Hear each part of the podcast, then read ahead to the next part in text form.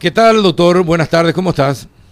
Hola, Carlos, ¿qué tal? ¿Cómo estás? A vos y a tus compañeros de, trabajo y a la, audiencia. Bien, doctor. Estaba leyendo el comunicado que, que presentaron a la opinión pública. Eh, tiene puntos muy concretos, muy bien redactados. ¿Qué es lo que, qué es lo que, qué es lo que le piden al, al gobierno, doctor, en esta emergencia que estamos pasando?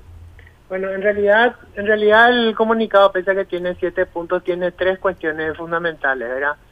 En primer lugar, un, eh, un llamamiento a la a la comunidad en general, ¿verdad? Sí, a la sociedad. Eh, haciendo, haciendo una exhortación a eh, manifestando nuestra preocupación en el sentido del aumento de la de los casos y de la mortalidad que se está viendo a causa de la, de la pandemia y manifestando de que eh, más allá de la de la en el escenario ideal de una de una vacunación masiva aún bajo estas condiciones eh, las medidas generales que se saben que son perfectamente efectivas para para bloquear la progresión de esta pandemia que son básicamente la el uso de tapabocas de manera regular el lavado de manos el distanciamiento social siguen siendo hoy por hoy el, el, el, mejor método de prevención que se puede tener y que no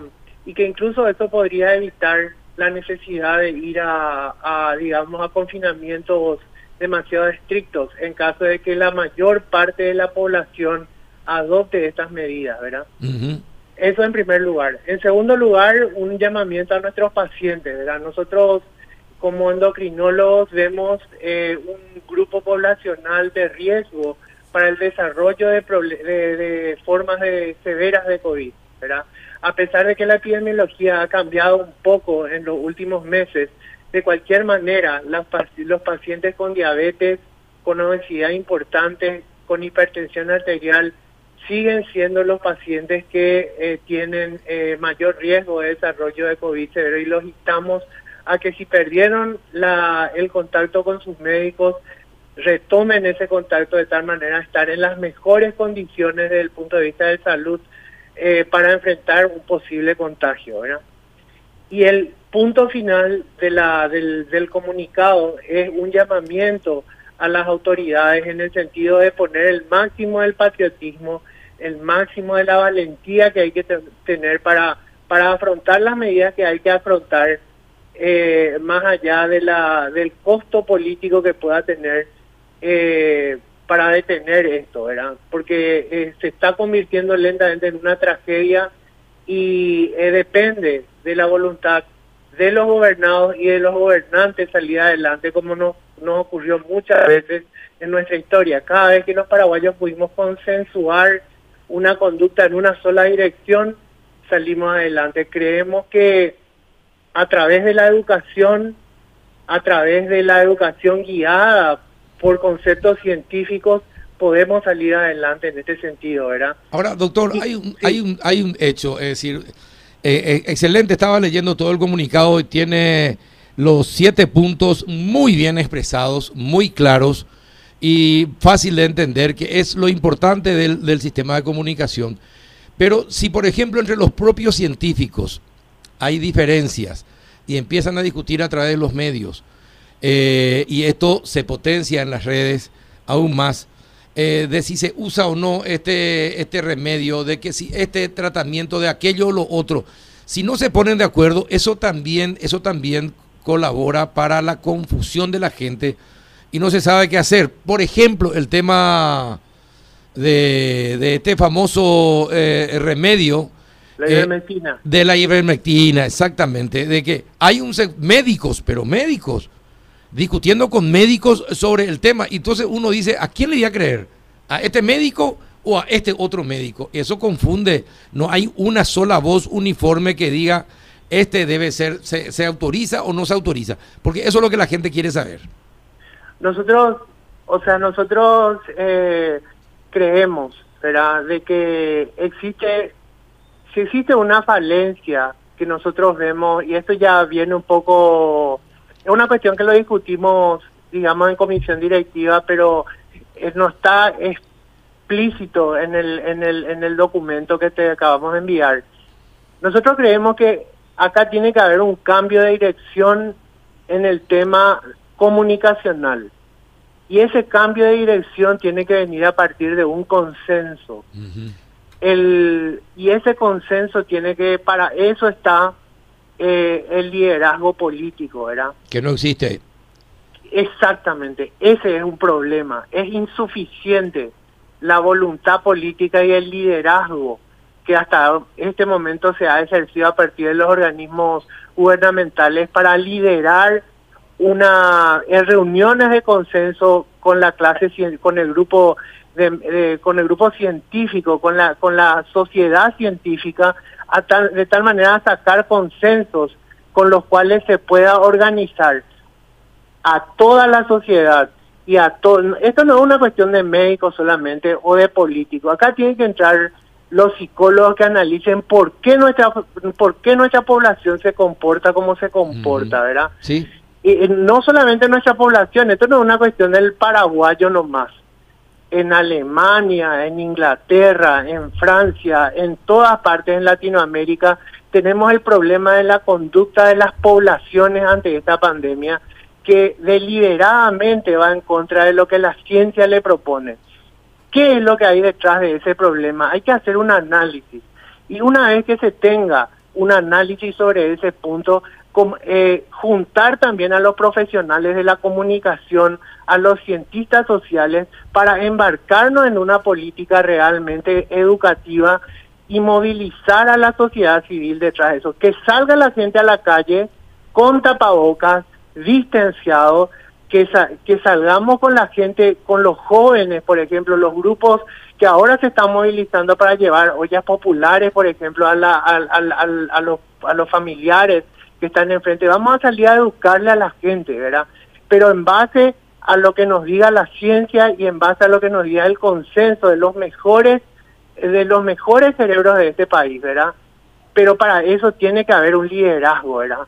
Y eso es lo que nosotros no vemos, ¿verdad? Ese es el problema, sinceramente, ¿verdad? Mm, sí, no, comparto con ustedes el comunicado y hasta el, el, tema comunicacional excelente que ustedes lo hayan puesto. Eh, aunque esté en el sexto punto, yo creo que debería estar entre los primeros, primerísimos, eh, la estrategia comunicacional. Y cierto, debe ser analizado por qué la inconducta, a pesar del caudal de informaciones que se manejan, por qué la inconducta de la gente. Eh, y sí, eh, exactamente. Bueno, esto, esto ¿a quién fue dirigido? ¿Al gobierno, al Ministerio de Salud, a la población? Es un, comunicado a la opinión pública en general, ¿verdad? es, una, es un análisis que nosotros eh, venimos eh, conversándolo y que queríamos plasmarlo en una, en una opinión, ¿verdad? Que, que quizás incluso pueda servir en algún momento para como base para para que nos pongamos a conversar todos, ¿verdad? Todos los inmiscuidos en este tema. Nosotros nos vemos muy tocados en este tema de, en la pandemia porque todos los días el endocrinólogo recibe por WhatsApp o llamadas telefónicas de pacientes que van cayendo uno tras otro con COVID y me dicen, mira, yo eh, estoy usando mi insulina, estoy usando mi, mi levotiroxina para mi problema de tiroides, eh, estoy, mira, eh, hace meses que no voy contigo en el consultorio, pero ahora estoy preocupado con eso porque subí algo así como 7, 8 kilos en los últimos 8 meses. ¿Qué hago con este tema, verdad? Todos los días estamos saturados en el hospital de clínicas, nosotros estamos haciendo entre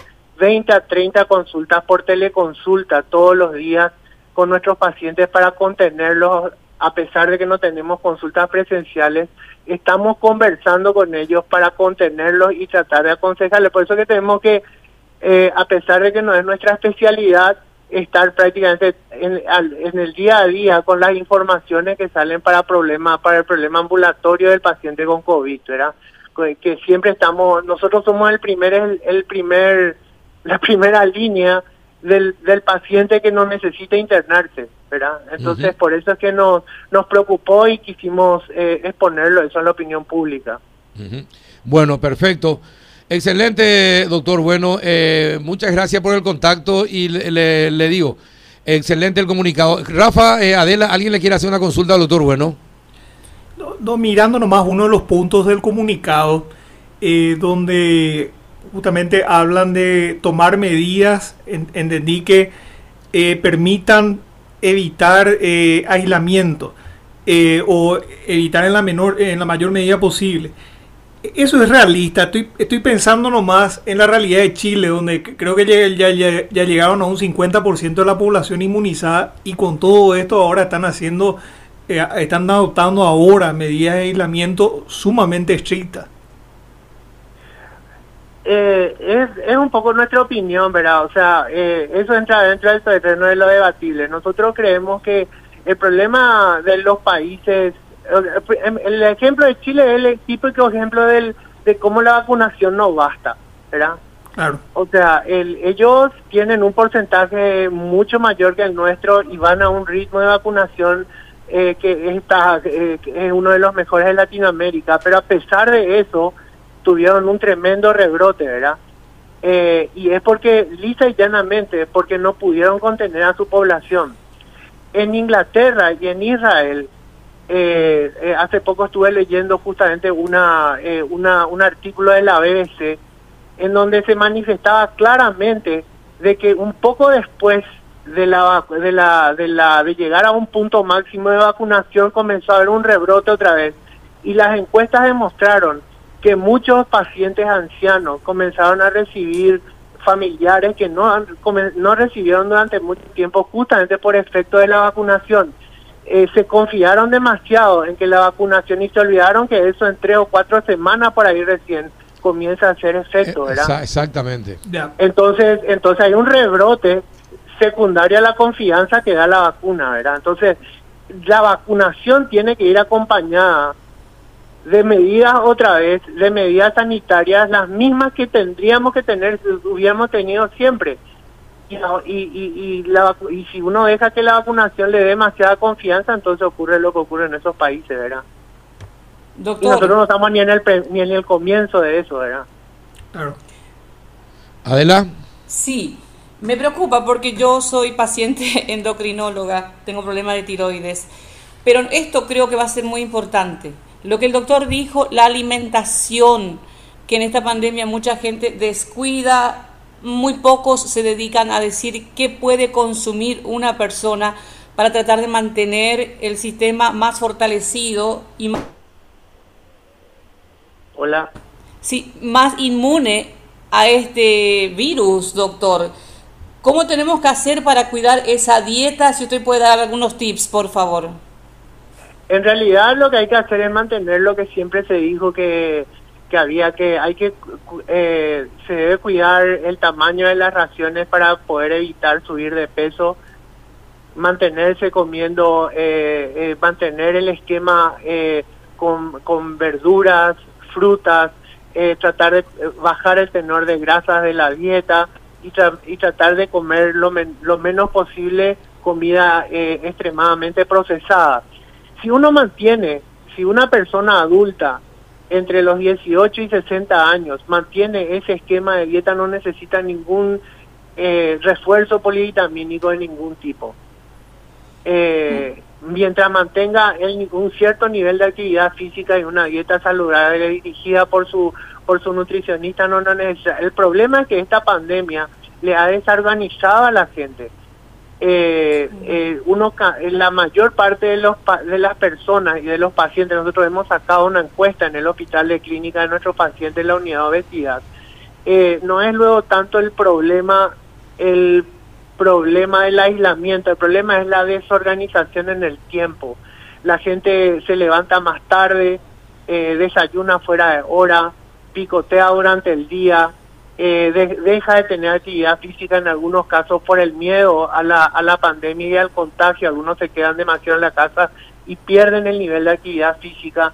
Y el conjunto de esos elementos hace que las personas pierdan el control del peso, por ejemplo. Y ya sabemos lo que es el peso como un factor de riesgo para el desarrollo de COVID. El, la obesidad es incluso más que la diabetes un factor de riesgo muy importante, porque se tiene más riesgo de contagiarse, las personas con, un índice de masa corporal alto tienen eh, más riesgo de hacer neumonía más grave, más riesgo de intubarse y ir a parar a una unidad de cuidados intensivos. eh, y los eh, por cuestiones mecánicas y por cuestiones neurohormonales. Entonces, el paciente con obesidad tiene que asumir lo antes posible en, al momento actual una dieta saludable, intentar bajar de peso, llamarle a su endocrinólogo o a su nutricionista para actualizar su dieta y el diabético lo mismo, tiene que poner sus niveles de azúcar, de colesterol, de triglicéridos dentro del rango para que si es que se contagia lo agarre de la mejor manera posible, ¿verdad? Esa es, me parece que ese es el mensaje eh, más importante que, que podemos dejar a la población de esta conversación. Muy bien, doctor. Muchísimas gracias por tu, por tu tiempo. Gracias, Carlos, y a, y, a, y a tus compañeros y a la audiencia.